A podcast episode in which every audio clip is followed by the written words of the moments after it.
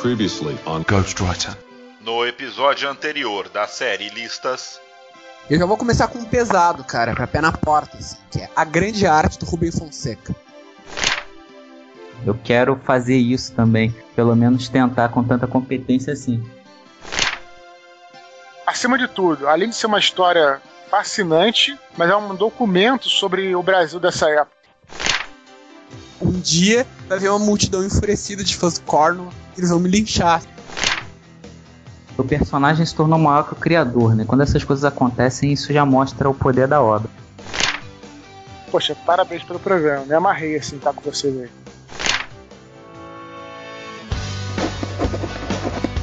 I'm a writer. Well, I'm a writer, actually. I am a writer. Ghostwriter.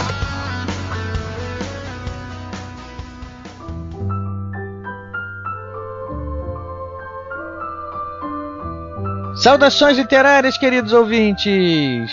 Eu sou Ricardo Erdi e esse é o podcast Ghostwriter. No programa de hoje, nós trouxemos aqui um convidado que é uma figura muito doce, um cara querido por todo mundo, extremamente versátil. Ele é quadrinista, ele é ilustrador, ele é escritor. Estou falando de Fábio Abu. Seja bem-vindo, Fábio. Oi, cara, tudo bem? Vamos, vamos conversar aqui hoje sobre sua carreira, sobre sua, seus projetos, sobre tudo que você já fez e que ainda pretende fazer. Legal. Beleza, vamos ver se dá tempo, né? Vamos ver se dá tempo. Porque é tanta coisa.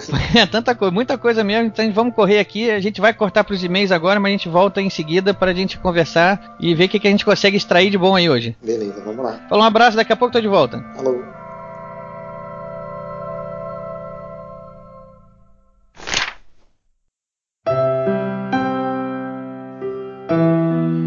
Mensagens e recados.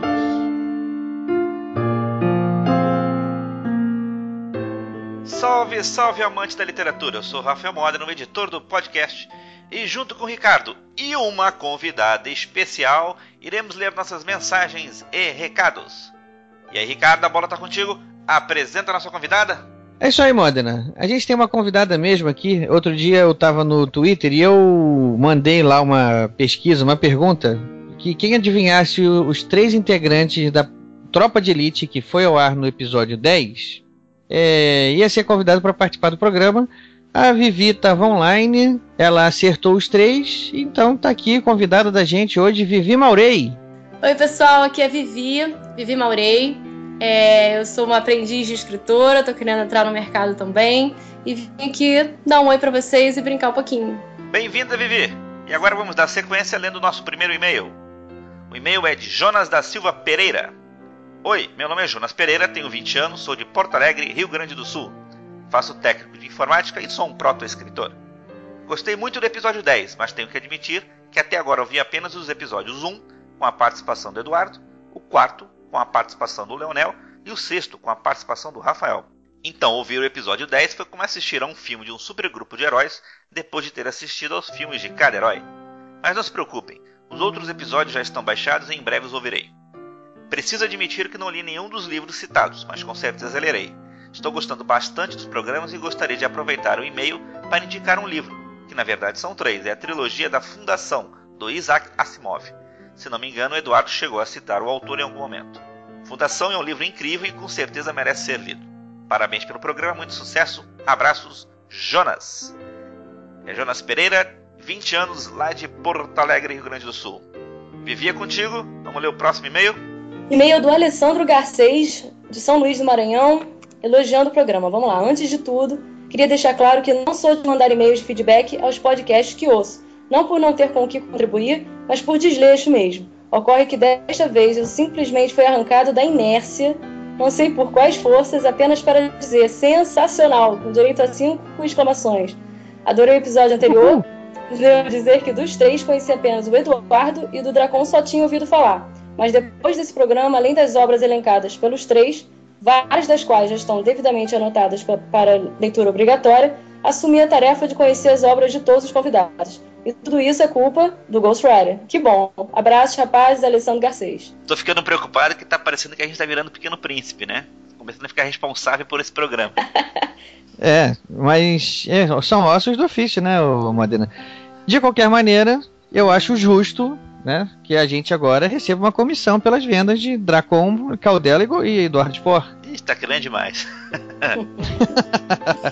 Deixa eu ler aqui um outro que a gente recebeu. É um comentário que a gente recebeu até pelo Podomatic, né? Foi de Carlos Valese, 37 anos, é um cirurgião cardiovascular lá de Curitiba, Paraná.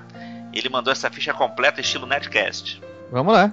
O comentário dele foi: excelente episódio.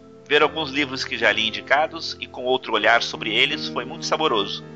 Mas os inéditos, para mim, foram os que realmente me deixaram com fome. Como comentado, a lista Vou Ler só aumenta.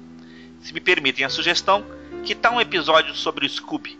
A rede social brasileira de literatura é maravilhosa para organizar a nossa estante e nossas listas, além de permitir conhecer nossos novos livros e fazer novos amigos.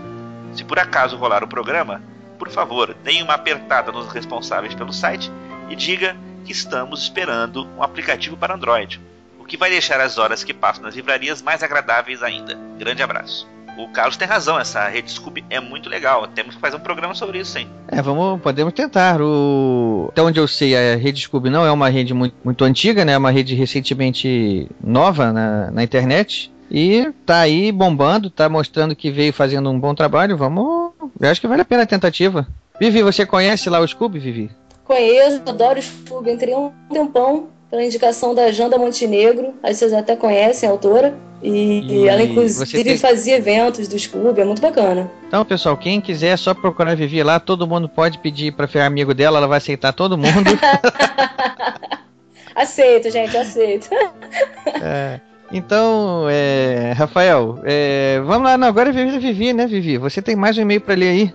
Tenho, tenho sim. É do Felipe Bacelar, de 25 anos, analista de sistema. Mas vocês têm um público muito, muito, muito grande, assim, todo mundo de tudo quanto é canto. Fantástico. Ele, lá. ele falou de onde é que é, não? Rio de Janeiro, carioca. Ah, Rio de Janeiro, boa. Então, vamos lá. Prezados, em primeiro lugar, gostaria de parabenizar a todos pelo excelente podcast. Uhul!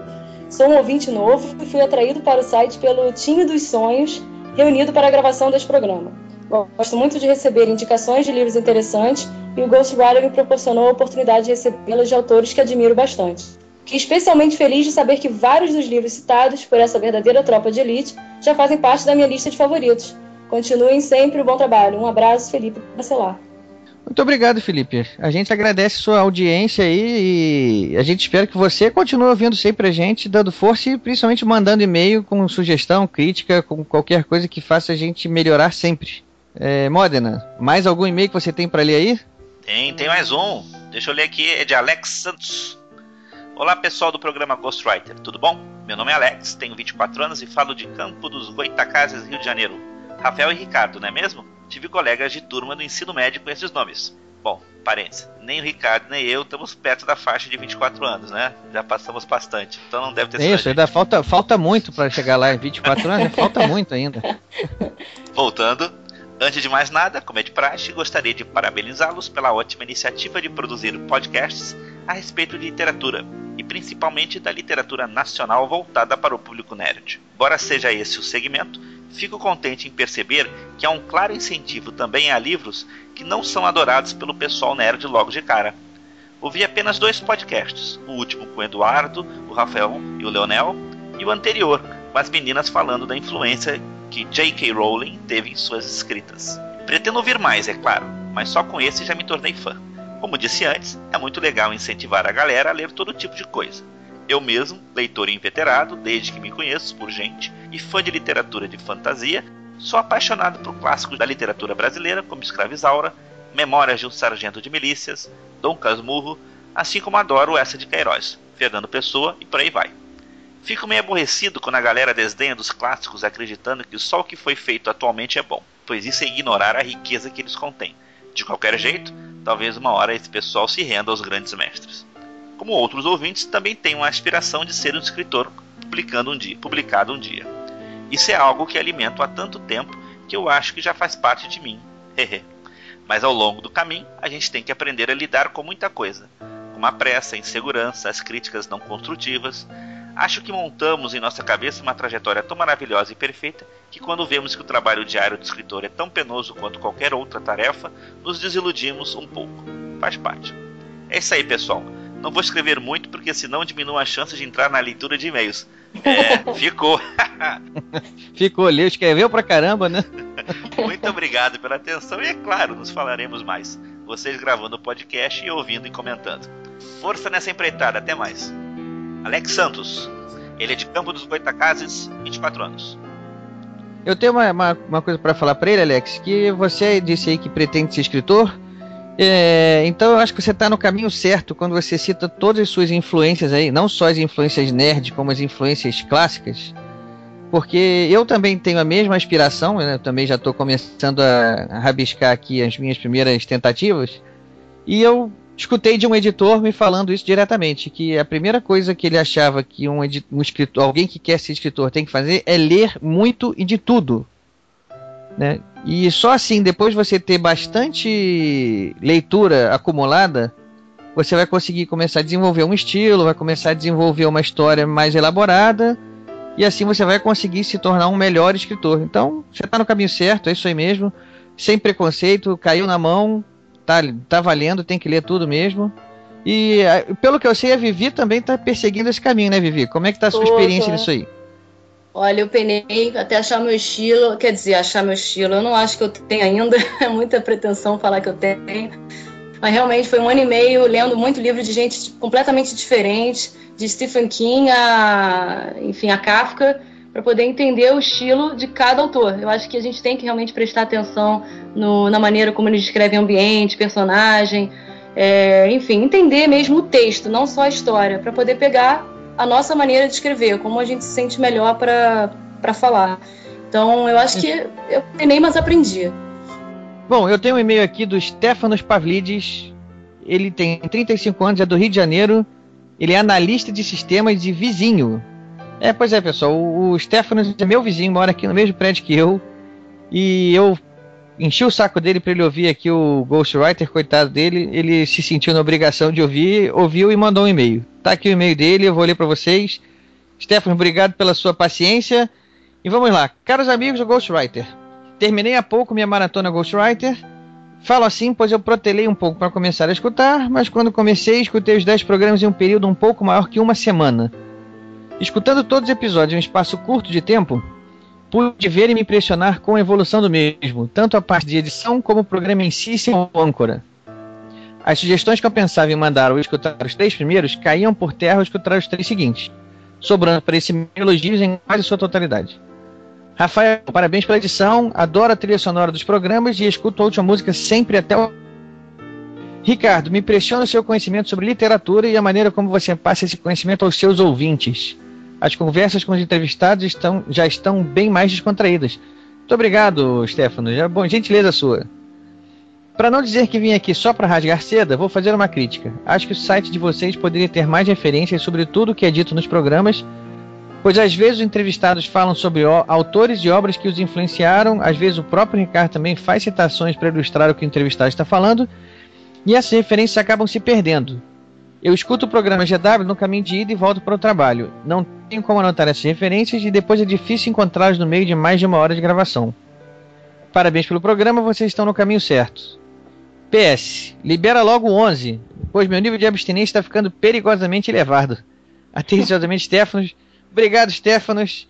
Você é muito paciente, muito obrigado. Sua penitência já foi cumprida e eu te obriguei a ler, a, a, a ouvir. E agora eu estou lendo seu e-mail aqui tá feito a sua, o seu agradecimento. E sobre o nosso site aí, acho que o Modena pode falar um pouco mais para você. Tá anotado o pedido. É, vamos lá então. E fica assim, sem maiores promessas, Sim. né, Modena? É. Não somos políticos em campanha. Aliás, antes de encerrar, antes de chamar a Vivi aqui, que eu vou pedir pra Vivi encerrar, vamos. Modena, vamos lá, sua parte sempre aí, como é que a gente faz para ler. Pro, como é que o ouvinte faz para se comunicar com a gente? Primeiro acessar nossa página programagw.podomatic.com programagw.podomatic.com Pode mandar um e-mail para a gente através do programa.gw.gmail.com Nos encontre também no Facebook, www.facebook.com/barra programa GW. Tem o Twitter, que é o arroba programa GW. Infelizmente, apesar de tanta facilidade tantas maneiras do pessoal conversar com a gente, quantos e-mails a gente recebeu de Cuiabá, ô Modena? Nenhum. Tudo bem, a gente já se. Nem de Gana. Nem de Gana. A gente já se Nem acostumou que esses dois lugares a gente tem uma audiência alta, a gente ficou curioso pra saber por quê, mas o pessoal de lá não quer papo, só quer ouvir, não quer falar. A gente respeita, tudo bem. Não vou Cuiabá. pedir mais. Tô Nos falando assim pra ver se da próxima vez eles mandam. Cuiabá. Ah, Vivi, se Vivi falar. Isso, mais provável. boa, mano. Vivi, por favor, avise Cuiabá que nós estamos procurando por eles. Galera do Cuiabá, vamos mandar e-mail, galera. Vamos mandar mensagem. É isso aí. vamos participar. É isso aí, pô. A gente tem uma audiência em Cuiabá que às vezes, frequentemente, supera a audiência do Rio de Janeiro e supera a audiência de São Paulo. Nossa. E, e quem de Cuiabá mandar um e-mail ganha uma foto autografada da Vivi. Isso aí. O primeiro ouvinte de Cuiabá que mandar um e-mail não só vai ganhar uma foto autografada da Vivi, como ela vai mandar um beijo no ar na próxima edição. Bom, pessoal, então a gente, pra gente se despedir aqui, Vivi, vamos lá, você tem uns recadinhos pra dar aqui também. Fala aqui pro nosso ouvinte também que quiser conhecer o seu trabalho, como é que tá aí a sua jornada do escritor. Como é que ele Ah, faz é, tá te na encontrar aí na internet? Agora é hora do jabá, Vivi, contigo. Isso aí, olha, meu site www.vivimaurei.com.br é, é, Não é difícil escrever, mas o Modena bota lá no site para vocês verem. Meu Twitter é arroba Vivi Maurei. E agora comecei um videocast também no YouTube, canal Vivi Maurei também, falando sobre o meu processo de escrita, como está sendo escrever meu primeiro livro, as, as dificuldades, o que está dando certo, o que não está dando certo. Então, Felipe Pena, tem até o Walter Salles falando sobre processo criativo. Muito bacana. Espero vocês lá me visitando no YouTube. E é isso, galera. Adorei participar aqui do programa. Espero poder participar outras vezes. Vocês tenham gostado. Ler os e-mails foi muito divertido.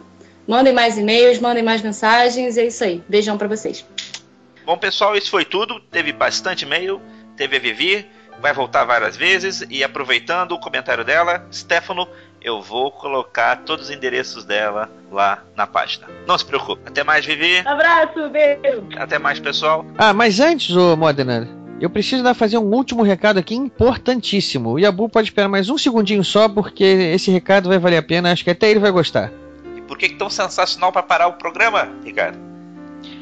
É, é o seguinte, é, eu ainda não tenho a data exatamente correta, fechada, mas é, provavelmente vai ser na quarta-feira, dia 8 de agosto, aqui no Rio de Janeiro. É, um grupo de 11 autores vai lançar um livro novo de contos chamado Contos da Confraria. São contos do universo fantástico, contos de ficção científica, contos de terror. E entre esses 11 autores tem uma que é esse aqui que vos fala, Ricardo Erdi. Ah, então esse era o motivo do- da parada? Autopromoção? É, eu tenho direito a fazer um jabazinho aqui também, né? Com certeza. Afinal de contas, esse, esse projeto surgiu numa turma que fez a- o curso de estrutura literária com o Eduardo Spor e a gente resolveu se reunir. é, essas 11 pessoas resolveram se reunir para fazer o nosso lançamento no meio literário e a gente resolveu fazer um livro de contos. Cada um fez um conto. Tem alguns ali que estão muito bons, eu já li todos. Realmente tem alguns lá, o pessoal ali leva jeito pra coisa e acho que vai valer a pena. Quando eu tiver mais detalhes eu posso avisar pro pessoal aqui, mas a princípio vai ser dia 8 de agosto, quarta-feira, numa, numa livraria lá na Zona Sul. Estão todos convidados. E eu vou, quando quando tiver mais detalhes eu volto aqui e exatamente isso, estão todos convidados. Eu acho que vai ser uma uma boa, vai ser um vai ser um grande evento. Eu acho que vai ser um grande evento. Ah, então pelo menos foi um ótimo motivo dar uma paradinha, uma interrupção antes de começar o Yabu. Isso, mas agora não vamos perder mais tempo com nada não, vamos lá, que agora a gente já enrolou demais. E Bu, vamos aí.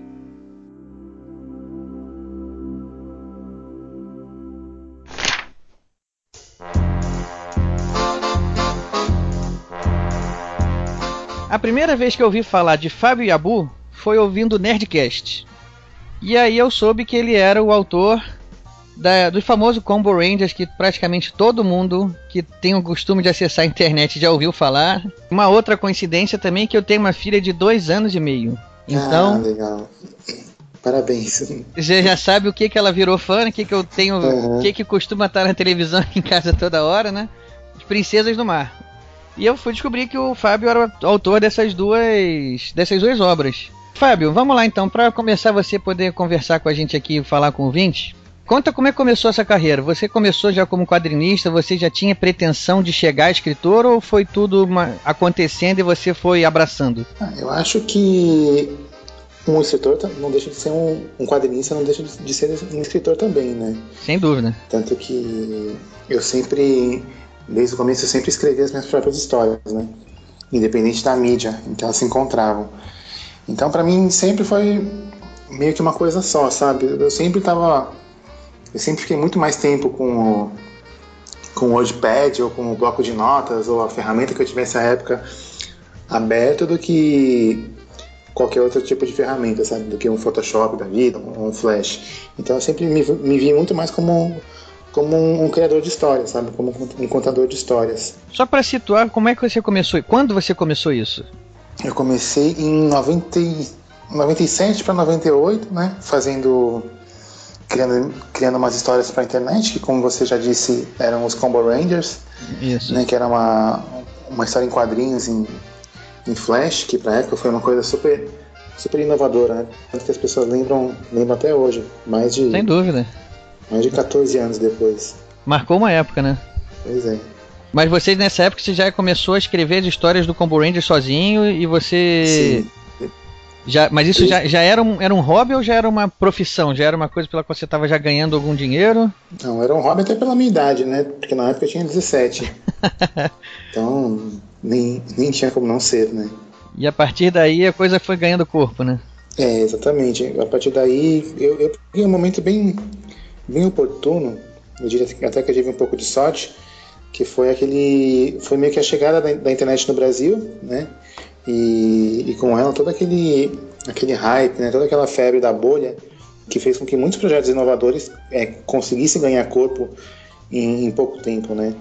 Na época, felizmente, eu fui um, o meu projeto era, era um desses, sabe? Que mesmo que ele não tivesse uma viabilidade comercial na época, né? Ele, ele ao menos tinha, tinha como, como se manter no ar. E a partir daí você já começou a criar outras coisas ou você ficou quanto, quanto tempo você ficou só no- nos Combo Rangers? Eu fiquei de 97 até 2003, mais ou menos. Então foram quase seis anos. Só é, dedicado à criação do- dos Combo Rangers, né? É, isso. É, mas é, é, assim, é importante dizer que quando eu comecei, né, como eu já disse, eu tinha 17 anos ainda, então tudo pra mim era meio, eu tava meio indo, indo com a maré, né? Especialmente nos primeiros meses, assim, até no primeiro ano, eu fazia meio meio que artesa- artesanalmente, sabe? Aham. E foi só, foi só a partir de um, de um segundo momento onde em que eu consegui alguns investimentos, né, consegui alguns patrocínios que eu, que eu comecei a profissionalizar um pouco mais a, a história. E, e com ela também eu comecei a focar um pouco mais no público, sabe? A, a me interessar é, um pouco mais na narrativa, sabe? É, Foi uma grande escola, né? foi, com certeza. E acho que o, o grande aprendi- aprendizado que eu tive nessa época foi, foi, foi o, o risco do sucesso. Sabe? Foi, são, foi o, o lado negativo que, que isso pode trazer se você tem sucesso muito jovem. Então, assim, como é, de que maneira essa essa repercussão que os Combo Rangers tiveram, assim, te afetou, assim, na tua vida mesmo, na tua escolha de carreira que viria daí pra frente? Bom, eu sempre, eu sempre quis contar minhas histórias, né? É, mesmo, mesmo antes de, ter internet, é, até eu digo que mesmo antes de ser alfabetizado, né? eu já gostava de criar histórias, personagens, sabe? Eu ficava desenhando para os meus pais verem e, e, sabe, e conhecerem meus personagens. Então isso, isso sempre foi uma coisa muito, muito forte em mim, né?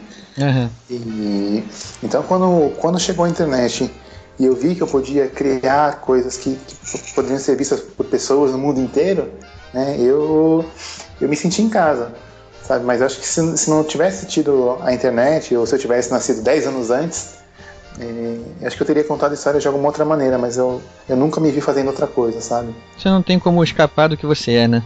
É, é verdade.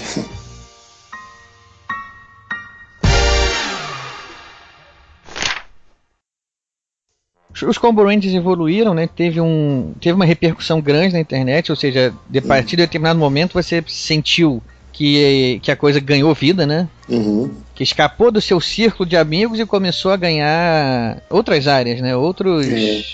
Outras pessoas vendo. E como você falou, você ficou seis anos nessa. produzindo, né? Os Combo Rangers. E um belo dia você desenhou uma menina com polvo na cabeça.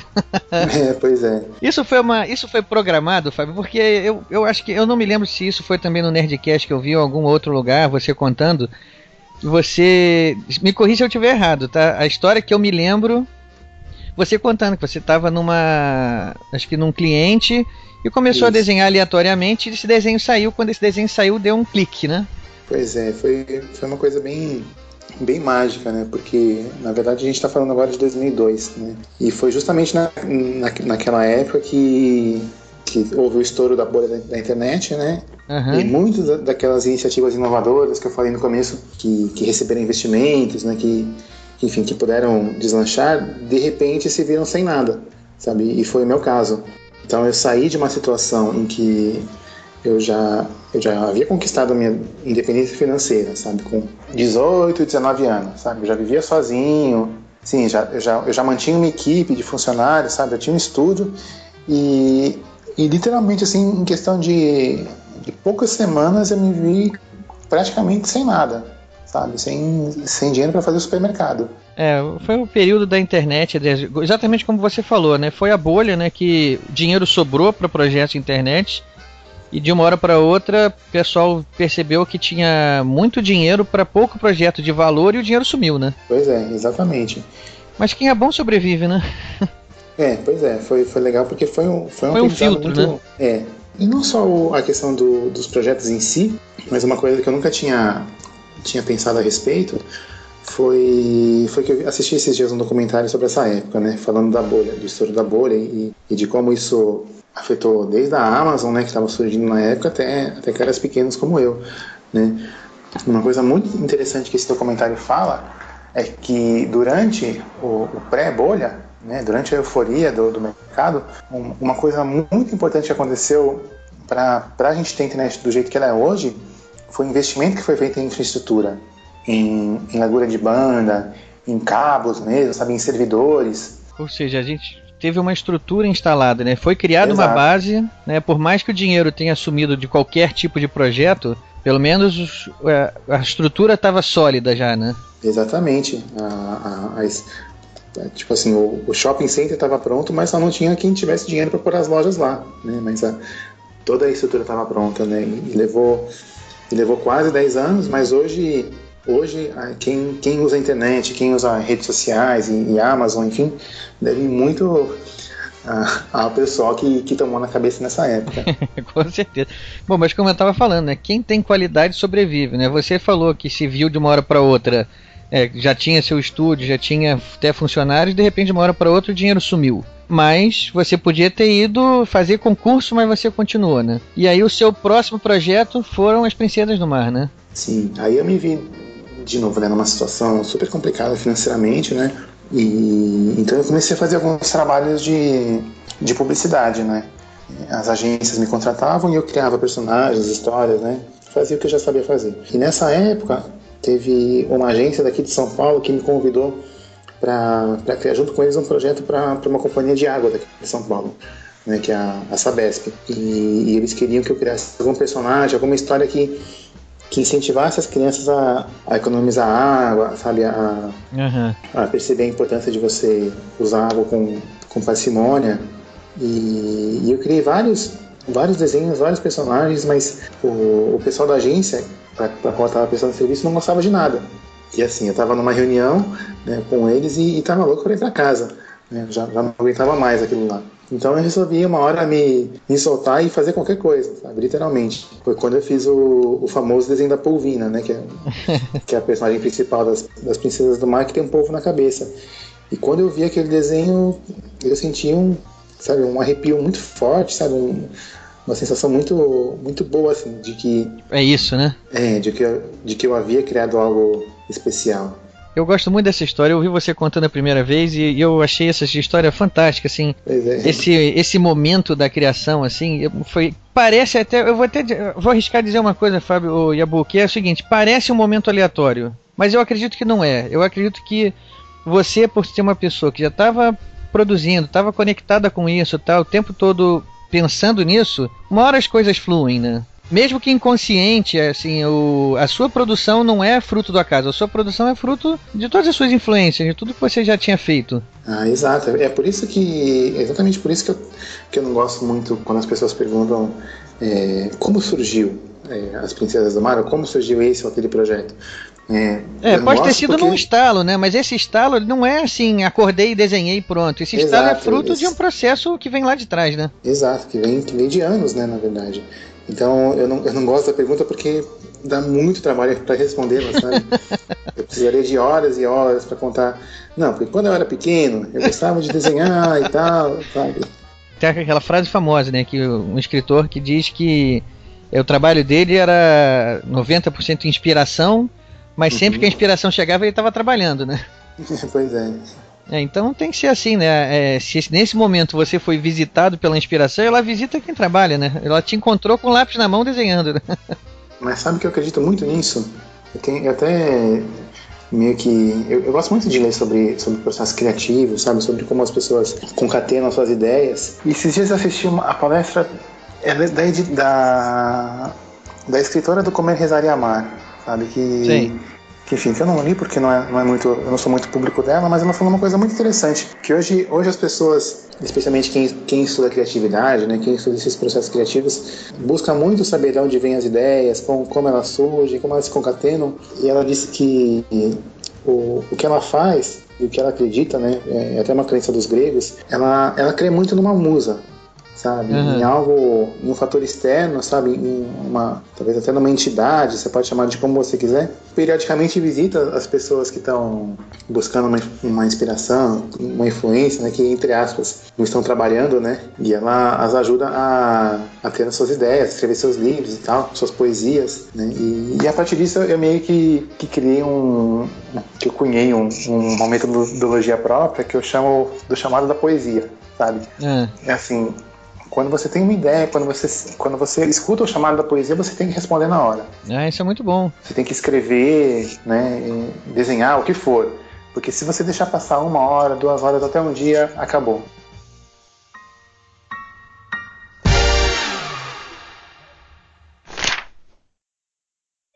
Como é que é o seu processo criativo, né? Você tem essa, esse como você falou agora, nesse chamada poesia, mas você também tem alguma rotina né, de trabalho.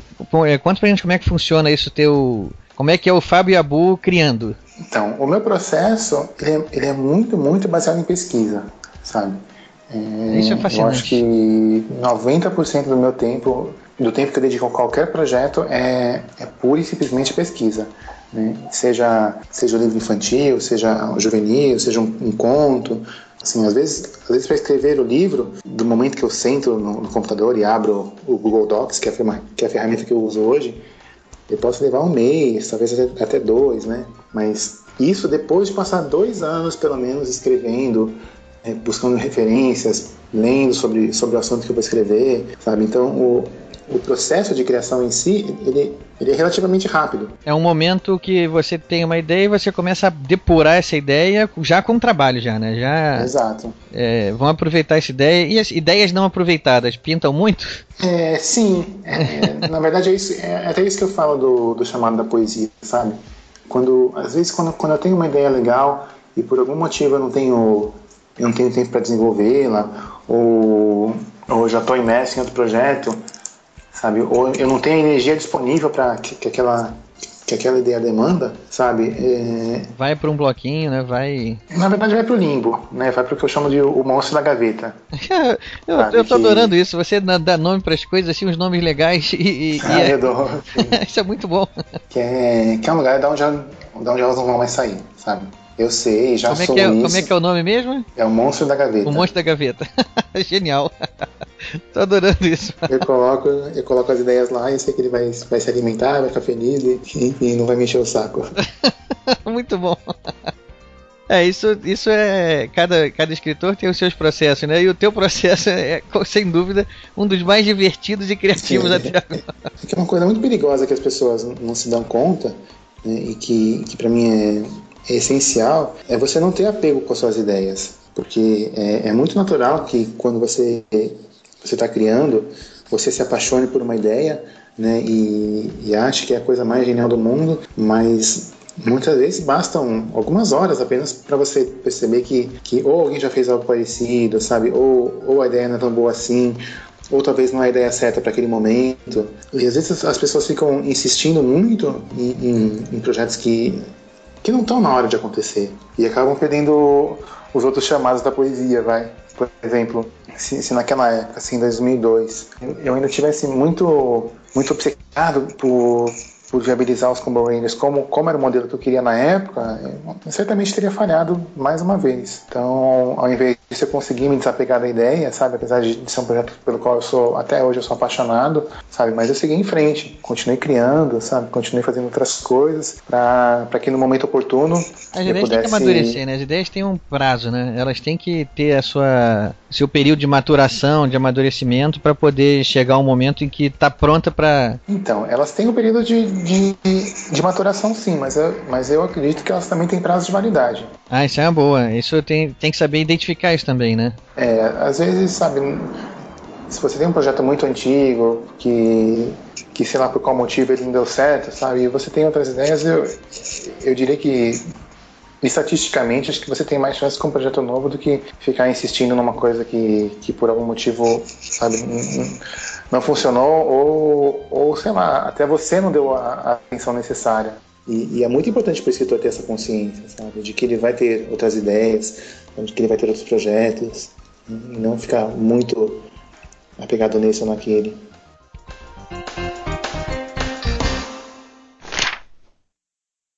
Voltando então à sua à sequência do que a gente estava conversando lá, você tinha chegado então já nas Princesas do Mar. Você é, teve a inspiração lá no momento, fez o desenho e a partir daí você começou a desenvolver todo o universo, né, o mundo de Salácia, não é?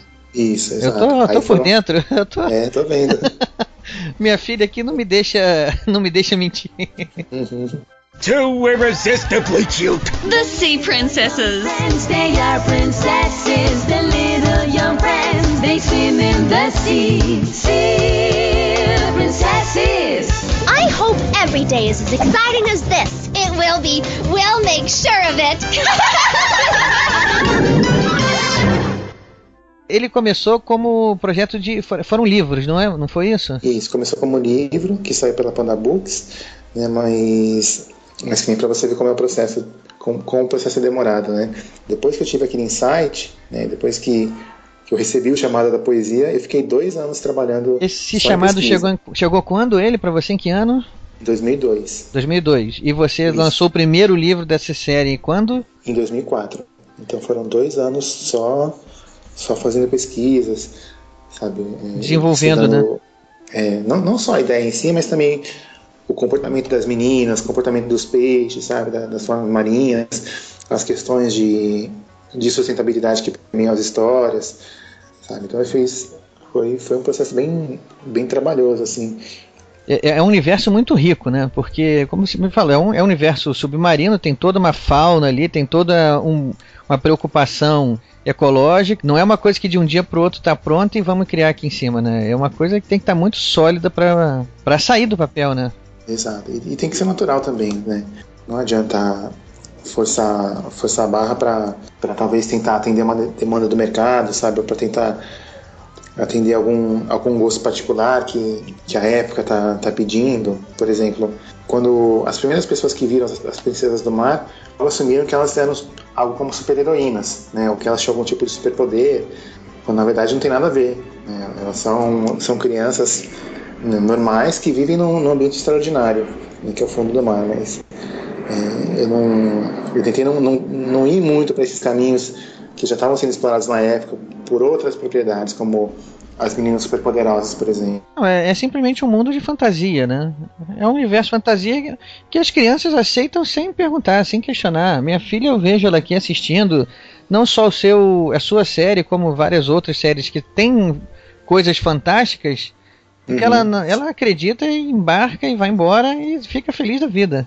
É. Né? Isso, é- isso é uma magia muito gostosa de perceber na criança, né? Como é, aliás, como é que é essa relação pra você? Você tem conhece seus mini fãs aí? Você tem contato? Você você já viu elas tendo seus momentos a sós com a sua obra? Ah, sim, de vez por outra eu faço alguns eventos, né? Faço ó, sessão de autógrafo com os livros, né? Costumo visitar escolas também, né? livrarias, então é, é, bem, é bem bacana. Esse contato, aquele o olhinho delas quando tá vendo que vê aquela magia, é realmente vale a pena, né? É.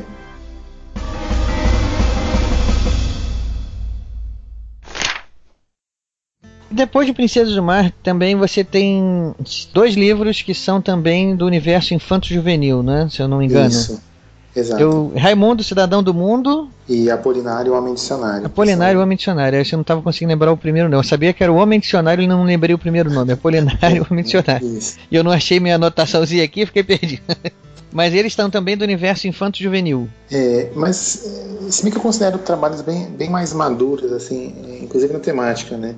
Tanto que eu acho que eu, que sobre esses dois trabalhos eu recebo muito mais e-mails de, de fãs adultos do que de crianças, né? É mesmo? Isso é uma curiosidade, então. Eu Não, não Pois sabia é. que tinha esse perfil de leitor assim. Eu tinha a a nítida impressão de que ele tinha sido feito para um, um público infanto juvenil, mas ele acabou atingindo uma faixa etária até maior. É, né? exato. Ele, ele até foi feito, né, pensando, lógico, num- numa narrativa um pouco mais simples, né, em, em rimas não muito complicadas, né? Mas, mas uma coisa que eu fiz questão de não abrir mão foi da temática, né?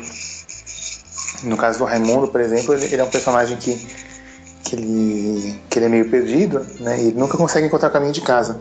E nisso ele, ele acaba dando a volta ao mundo. Né? Ele sai do Ceará, que é de onde ele mora, Aham. e vai. e- enfim, vai para. A jornada dele leva ele, leva ele pra, qual o caminho que a jo- jornada dele leva ele? Então ele passa por pela América Latina, depois vai para os Estados Unidos, vai para a Europa, né, depois passa pela Índia né, e, e finalmente chega na Austrália. Mas é uma, é uma jornada pela qual ele vai ele vai conhecendo não só os personagens como ele mesmo.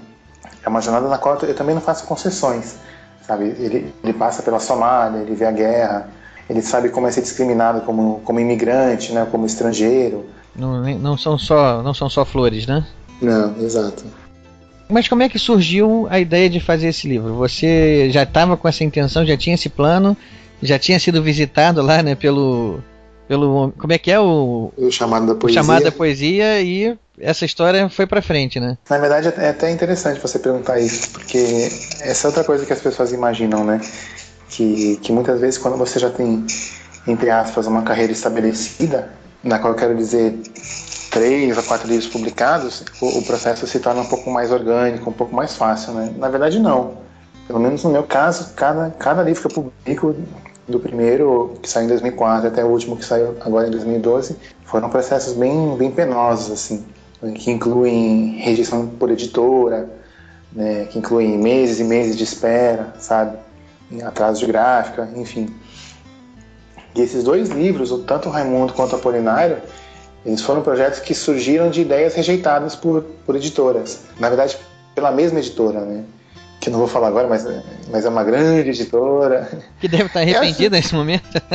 É, eu acho que eles nem sabem, na verdade, que, que acabou. Que, que o projeto acabou rolando, né?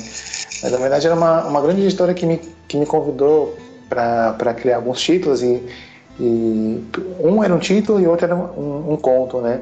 Com, com essas temáticas, mas não sei porque as ideias não foram, não foram aproveitadas, ou, né, ou acabou morrendo na gaveta de alguém. Tá aí de novo o famoso monstro da gaveta, O né? monstro da gaveta de alguém ficou bem alimentado, né? Pois é. E eu queria muito vê-las acontecendo, né? Então daí eu levei pra, pra minha editora, que é, que é a Pona Books, e eles resolveram apostar no livro, nos livros, né? E, mas cada um, a partir desse momento, teve, teve também o seu processo, a sua, a sua própria jornada dentro da editora, né? Que, que inclui você encontrar um, um, um, um ilustrador adequado, né, que inclui ele, ele poder atender a demanda, ele cumprir prazo, sabe? Então, então assim, não foi fácil. Esses projetos eles foram simultâneos ou um veio depois do outro, veio em sequência de outro? Como é que foi? Olha como é engraçado, né? O Raimundo saiu em 2007 e o Apolinário saiu, se não me engano, em 2010, 2011. Mas o primeiro que eu apresentei foi o Apolinário. Olha, teve uma gestação mais complicada ainda, né? Pois é, as ideias assim, os textos estavam prontos né, em tempos paralelos, mas que, que enfim, que devido aos, processos editoriais, que, que, costumam demorar muito, muito mesmo, é, é, o Raimundo acabou saindo antes. Então, essa é outra coisa legal de falar para quem está começando, né? Acho que os nossos ouvintes têm muito esse perfil de, de pessoa que, pessoas que estão interessadas em entender mais o, o mundo editorial. Sim. Né? Então, é, se você contar, se esmiuçar um pouco isso mais, certamente vai, vai enriquecer bastante a experiência de todo mundo que está ouvindo aqui, que quer saber mesmo como é, que tipo de obstáculo vai enfrentar, até para você que já era um autor já que já tinha um nome, já estava consagrado, ainda enfrentou, né? Pois é, não, e, e enfrenta até hoje. Quando você entrega um, um original para editora e ela eventualmente te dá um sim ou diz que vai, que vai publicar o livro, é, de maneira nenhuma você pode achar que seu trabalho terminou ali, sabe? Parece pelo contrário, ele, ele mal começou. Tem todo um lado de relacionamento com a própria editora, sabe? Se o livro for ilustrado, você pode ou não ajudar na, na escolha do artista, você pode ou não trabalhar junto com ele, sabe? Tem todo um processo de, de, de idas e vindas, né? De seja de revisão, ou seja de leitura crítica, né? Que que tem algumas editoras que, que contratam, eu acho que todas deveriam contratar, que é um profissional dedicado exclusivamente a, a... ler originais. Isso, exato. E dar um parecer, né? Sim, dar um parecer. Assim, os mais profissionais costumam ainda fazer algumas críticas pontuais, né? por exemplo, é, na página tal o personagem se contradisse no que ele disse no, no capítulo tal, sabe? Ou mudou a roupa, sabe? É um, um trabalho até meio de continuismo, que é, que é muito, muito importante. Eu, eu, vou até dar um exemplo que é pequeno diante do, do, do, do, tamanho que é escrever um livro. Eu mesmo escrevendo uma vez um conto para um grupo de, de, de, literatura na internet que eu participava. Em um determinado momento eu comentei que a personagem tinha se trancado no quarto de onde não saiu até o dia seguinte. Uhum. Mais tarde eu falo que teve um jantar e que ela estava ali servindo alguma coisa. Assim, uhum. né? Ou seja, eu só percebi isso depois estava pronto. E eu, eu pedi para várias pessoas lerem, todo mundo leu, ninguém reparou nisso. É. Mas isso é um defeito, isso é, um, isso é uma coisa que é, a gente realmente precisa, às vezes, de outra pessoa para apontar. Eu peguei muito por acaso, né? É, não, não foi nenhum mérito eu ter encontrado isso, foi bem por acaso mesmo. Mas isso já foi bem depois de, de já tava, que eu já tinha considerado ele pronto. Uhum. Mas assim, eu certamente eu preferia que alguém tivesse mostrado aquilo, né? Isso eu tô falando uhum. de um conto, uma coisa pequena, uma coisa de 10 páginas, né? Você imagina o trabalho que é num livro, o escritor pode cometer esses deslizes, né? Não, não só pode, como ele comete muito, sabe? E nisso, nisso a leitura crítica é essencial. É. Como é que é... funciona mesmo esse profissional? Você terminou na sua casa lá, você descreveu toda a sua história, considerou, é, ó, pronto, daqui para frente eu preciso, eu vou entregar. Ele vai primeiro para esse leitor crítico, vai primeiro para editora, como é que é esse processo? Idealmente ele vai primeiro para a leitura crítica, né? Até por uma questão de, né, de otimização de tempo. Isso, isso, é. Só uma pergunta, isso é uma iniciativa do escritor ou da editora? Então, algumas editoras elas, elas bancam isso, colocam isso no seu orçamento, né? Evidentemente é um trabalho pago, né? E não é e como é uma mão de obra bem especializada, não é não costuma ser muito barato. Eles enviam pro, pro, pro leitor crítico, dependendo do tamanho do livro, ele responde em, em duas semanas, um mês, o que for, né? Onde ele faz esse, esse parecer super técnico e super pontual também. Não é um simples gostei ou não gostei.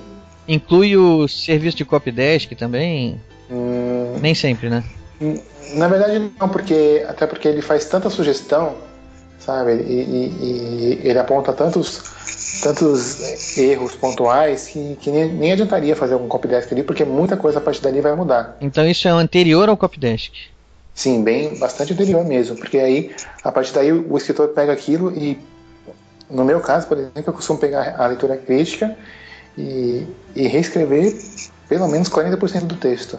Ah, que é muita coisa então, né? Sim, é bastante coisa. Você ia falar no Não é- meu caso, era, era isso que você ia comentar, não? É que no meu caso, eu ia até dizer que quem, quem faz a minha leitura crítica, pelo menos dos livros que saíram pela, pela Panda, era a Carmen Lúcia Campos, que, é, que ela foi durante muitos anos editora da série Vagalume.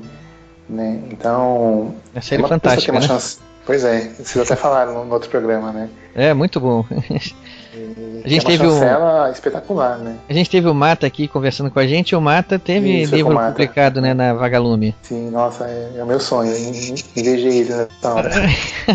É, minha, a gente, eu com a minha esposa, a gente levou a nossa filha numa feira literária infanto-juvenil que teve aqui no Rio há pouco tempo atrás. E a gente chegou lá num dos estandes e a gente viu, né, no stand da, da Ática, né, é, a gente encontrou lá vários exemplares. A minha esposa quis comprar dois que ela tinha lido quando era criança, adolescente, que ela se lembrava. E ela falou, eu quero ter de novo. E foi lá e comprou os dois. Claro. Realmente são lembranças muito boas.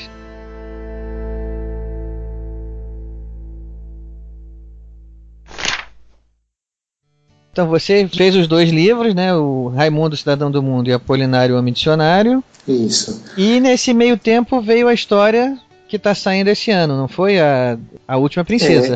É, em paralelo, eu fui criando outros livros das, Princesas do Mar, né? Hoje, hoje tem, se eu não me engano, 10 livros delas, né? Caramba, 10 Entre- livros. Sim, entre a série original, que são quatro, né? E mais uma, uma série Leitor Informação, né? Para uma criança um pouquinho mais jovem. Então, esses são 10 livros. Mas. E aí, em 2010, eu tava. 2009 para 2010, eu tava de novo em busca de um novo projeto, sabe? De, de uma nova história que, eu pudesse, talvez, explorar um pouco, um pouco melhor a minha veia eh, literária. Eu gosto muito, muito de escrever mesmo. Mas quando eu faço um livro para um público que, que ainda não está preparado para textos muito longos, ou que no caso das Princesas do Mar, por exemplo, tem uma demanda visual muito forte, né? Não, não tenho como desenvolver enredos muito, muito longos, né? Ou, ou, ou talvez até um pouco, um pouco mais profundos. Então eu queria criar um projeto talvez para um público um pouco mais velho, sabe? Não adulto ainda, mas já entrando na adolescência, né? Foi aí que eu comecei a, a pesquisar sobre uma nova história e eu me deparei com a história da Princesa Isabel. Aliás, isso é, isso é uma coisa até que eu queria perguntar para você mesmo. Você lá atrás disse que a sua, o seu trabalho de pesquisa é, realmente é muito grande, né? Sim, sim. E eu imagino como é que foi o trabalho de pesquisa sobre Princesa Isabel. Deve ter tido muito material para pesquisar, né? Como é que foi isso? Então, na verdade não, viu? Porque assim, teve muito trabalho, mas justamente porque não havia muito material sobre ela. É mesmo? Porque, infelizmente, a Princesa Isabel, ela, ela é uma personagem que sempre foi muito injustiçada na nossa história. né? As pessoas sabem muito pouco sobre ela e, e, e muito pouco material foi produzido a respeito da vida dela, especialmente no período que o livro se concentra, que são os 30 anos que ela viveu na França. né? E a infância dela também. Hoje, nas escolas, na literatura em geral, apenas ela é citada como se ela fosse simplesmente uma, uma coadjuvante da, da abolição da escravatura que depois é esquecida. Né? E é justamente esse, esse é o mote do livro, né? Por que, que essa personagem que foi tão mágica e tão especial acabou caindo no esquecimento? Ah, e aí a, aí entra a sua a sua versão ou é um romance histórico ou ele tem um caráter mais verídico? Então, é, é, muito, é muito curioso isso, porque enquanto eu escrevi o livro, né, eu queria criar um conto de fadas, sabe? Uma história que fosse, que fosse bem fantasiosa, mas que tivesse um, um, um fundo de verdade que as pessoas ev- eventualmente descobririam. Mas, mas foi muito, muito, muito enriquecedor saber que, que depois que o livro estava pronto, né, vários, vários historiadores, professores de história, ou mesmo pessoas que, que se dedicam a, a, a pesquisar e a, e a descobrir a história da princesa, leram o livro e, e ficaram assim, sabe, fascinadas com o, o quanto ele era verídico, sabe, o quanto muito do que está ali aconteceu realmente com ela. Oh, que legal isso, hein? Então foi, foi muito, muito enriquecedor ter, ter recebido depois feedback de historiadores, sabe, que, dos quais eu, eu, eu aproveitei algum material, sabe, que, que fizeram parte da, da minha pesquisa também, sabe, teve o pessoal do, do Instituto Dona Isabel, que é uma, que é uma ONG daí do Rio, que é dedicada à preservação da memória da princesa. E eu recebi e-mails super, super emocionados deles, dizendo: Esse livro que você escreveu sempre foi o nosso sonho. Ah, que ótimo, né? Deve ser, deve ser recompensador ouvir isso, né? Pois é, e, o- e o livro tem, tem passagens super fantasiosas, sabe? Tem, tem a, a ave de rapina, que é, uma, que é uma máquina voadora, na qual o personagem que é o, que é o Santos Dumont né, pretende trazer a princesa de volta para o Brasil, sabe? Tem, tem animais falantes, sabe? Tem, tem robôs, tem um lado fantasio- fantasioso muito forte, mas a, a história, o, o cerne, sabe? principal do, da, da questão está muito presente em, em todas as páginas do livro. Eu acho muito interessante essa essa vida que o livro ganha, né? Depois que depois que as pessoas conhecem, né? Depois que ele tá escrito e vai pro mercado e as pessoas começam a ler, né? Acho que ele ganha uma outra vida, né? É, exato. Tanto que você não consegue nem. Eu, eu costumo dizer que você não pode nem, nem mirar muito no, no público né, ou no outro, porque fatalmente você vai errar, sabe? É o, é o famoso princípio da incerteza. Porque você, como você falou, né? Você escreveu, teve partes fantasiosas e de repente um instituto que cuida da memória da princesa considera aquele livro o que eles queriam ter escrito, né? Pois é, exato. Isso é, isso é uma, uma trajetória que o livro ganha, como eu estava dizendo, né? Que ele ganha vida própria, né? Que ele, ele encontra o seu público, né? É, tem sido, essa recepção tem sido incrível, sabe? As pessoas realmente têm gostado do livro, têm se emocionado muito. Então tem sido muito, muito, muito legal.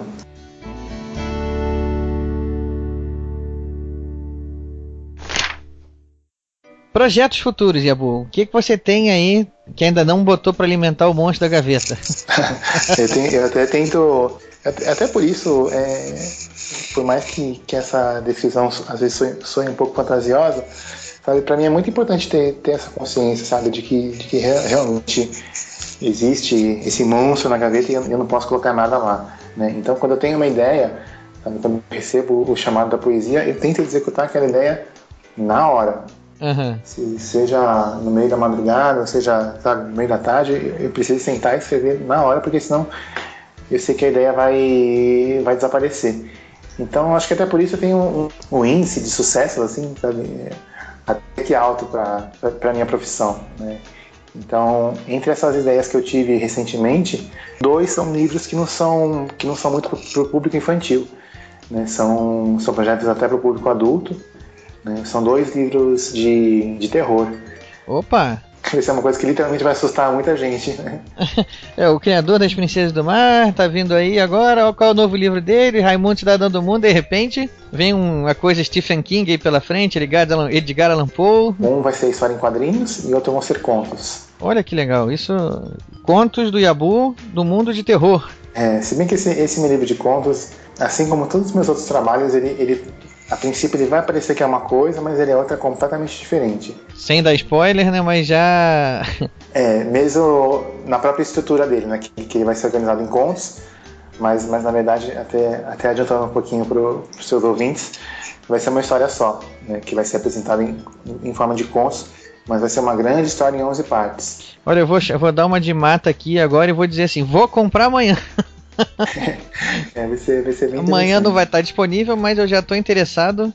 De repente, quando, quando o livro lançar, a gente faz outro programa aqui para falar mais sobre ele. E, Ah, certamente, tem muita coisa legal para falar. e, e por falar em outro programa, Yabu, deixa eu aproveitar e fazer uma, uma pergunta para você que, que eu já também eu já costumei fazer agora para os nossos convidados. E queria falar também um pouco sobre as suas influências. Quem foram os autores que te influenciaram? O que, que você gosta de ler quando você tá.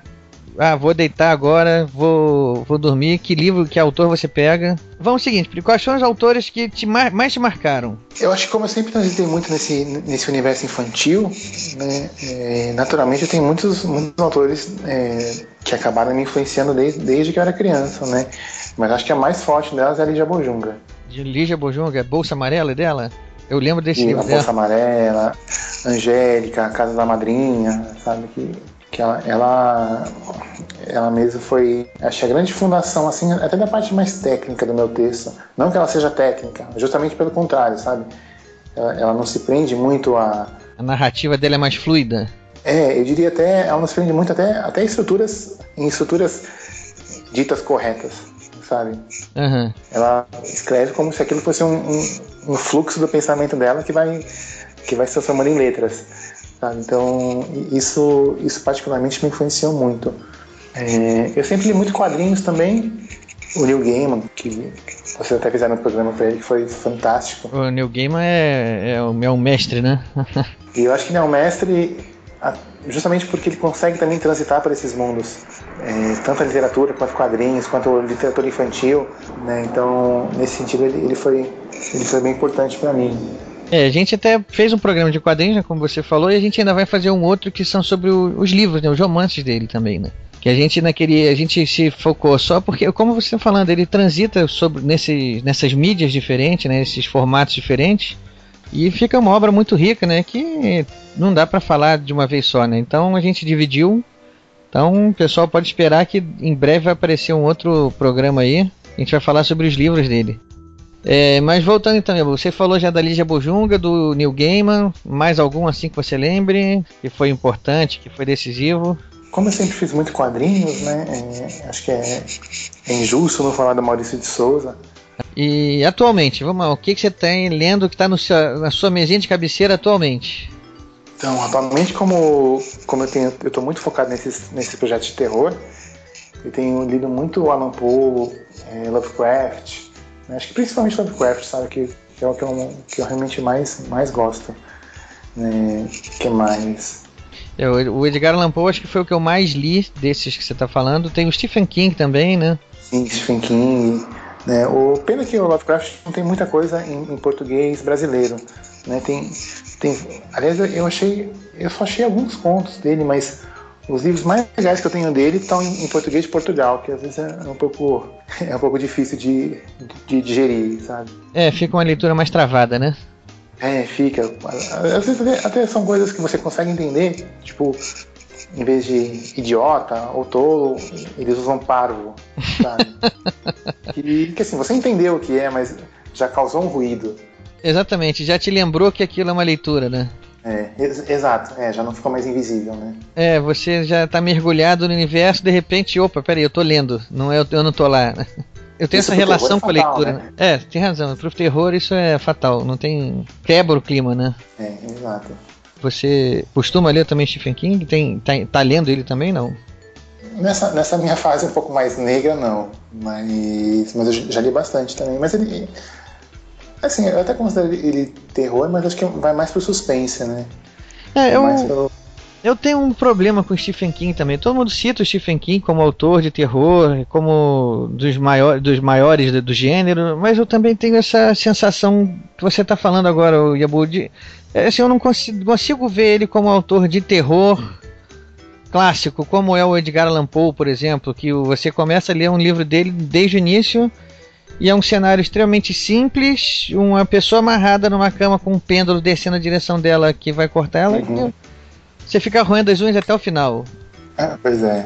Com o Stephen King eu não, eu não tenho essa relação. Eu tenho uma, uma sensação também, como você falou.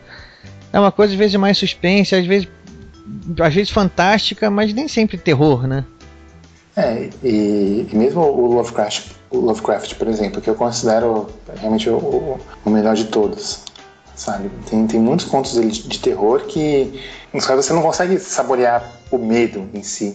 E, e sim é essa sensação de, de não saber o que vai acontecer, sabe? De, até, até como escritor, de não saber, de tentar imaginar que caminhos que ele vai seguir para ludibriar o leitor. Isso aí- é- é- na verdade, é uma coisa muito ampla, né?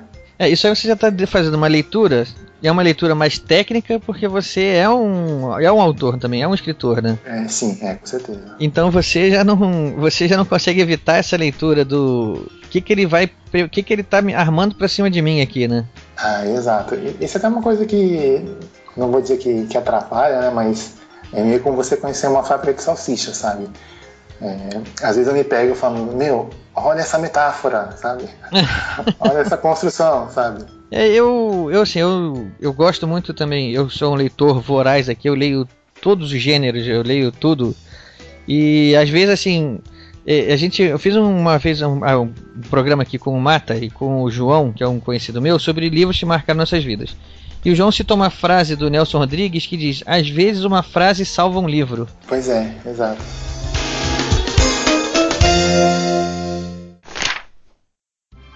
Então, Yabu, você tá então com esses projetos aí agora, são dois livros aí que você falou, né? Um quadrinhos e um e um livro de contos que não são contos, né? Qual é a surpresa aí que você pode falar da gente pra gente aí sobre esse livro? O que que vem de mais nele aí?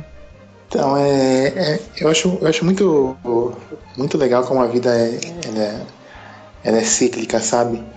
Às vezes tem algumas pessoas na sua vida que, que aparecem meio, talvez até meio como anjos da guarda. É uma denominação bem, bem apropriada para o Herói Dispor, que foi um, um grande, um, um grande amigo na, no processo de, de, publicação da Última Princesa pela Record, né, que foi logo após a, a Batalha do Apocalipse né, foi logo após aquele, aquele estrondo né, que ele fez. E portanto que ele está nos créditos do livro, sabe? Tem, uma, tem um agradecimento para ele. Enfim, e ele também vai fazer agora o, o prefácio desse meu novo livro de contos. Né, que eu espero que ele tenha gostado. Ele ficou de entregar amanhã. Olha aí. Vamos ver. Vamos ver se ele vai cumprir o prazo aí, né? Então, Yabu, acho que pra gente finalizar então, é, vamos lá, o que, que você quer deixar aí de recado agora? O que, que você quer falar? Deixa. Tá, o microfone tá livre, fala o que você quiser, projeto, o que vier à cabeça agora, tá contigo. Poxa, Ricardo, acho que a gente, a gente falou tanto de, dos meus projetos e, e da, das minhas coisas, né? Poxa, eu queria, na verdade, aproveitar esse espaço para te agradecer mesmo por, sabe, pelo podcast. Faz, faz muito tempo que eu estava procurando um, um podcast que foi, sabe, mais, mais cultural, sabe, mais, mais informativo, sabe? Porque você sabe que, a gente, que no Brasil a gente tem um, um, um ícone dos podcasts que é o, que é o Nerdcast, né? Que foi uma das nossas influências, né? Sim, na verdade acho que para todo mundo que faz podcast hoje, é. mas sabe, o, o que tem gente que tenta que tenta de alguma maneira emular o, o Nerdcast, sabe? Até tenta fazer o mesmo tipo de piada, sabe? Segue a mesma. Tenta seguir uma, uma formulinha e, e, poxa, e falha miseravelmente, né? Acho que o caminho não é por aí. E o que vocês estão fazendo aqui, sabe, de trazer autores, de falar de literatura, é, de trazer esse, esse conteúdo para os leitores é uma coisa, sabe, de valor inestimável. Então, poxa, só tenho a te agradecer pelo convite. Ah, nós é que agradecemos. Eu, eu e o Rafael, a gente começou essa brincadeira influenciado. Nós dois ouvíamos podcast, o Nerdcast entre eles. E eu sempre fui muito apaixonado por literatura, né? Como eu falei, eu sou um leitor aqui compulsivo, eu tenho mais livros que eu, do que eu consigo ler. O Rafael, um apaixonado por tecnologia. E aí a gente vamos bolar esse, vamos bolar esse projeto aí, vamos fazer isso, vamos. É, a gente, eu ouvia muito o antigo Papo na Estante, né, do Tiago Cabelo, que ele teve lá sua trajetória e parece que o eu, eu, eu não sei se ele acabou ou se está parado. Eu, tô, eu torço para ele só estar tá parado por um tempo. Mas e a gente, vamos lá, vamos fazer também. E, e começamos a fazer e assim, a, e vamos fazer para a gente se divertir, porque é o que a gente gosta, né? A gente está falando sobre livros, sobre literatura. Ele está lá aprendendo cada vez mais a mexer com edição, está se empolgando cada vez mais e e está se esmerando mesmo, né? O podcast já recebeu vários elogios da edição mesmo. E a gente está fazendo isso porque gosta mesmo, Yabu. E a gente que agradece que se não fossem os nossos convidados, a gente não estaria fazendo nada, né? Então, a sua presença aqui é que engrandece o programa. Poxa, legal, valeu. E a gente, agora, a partir de agora, espero que você volte mais vezes aí e a gente possa tá, com certeza. acompanhar a sua carreira mais de perto sempre. A casa é sua, Yabu, quando você quiser. Legal, valeu. Então falou, pessoal. Um abraço e até a próxima.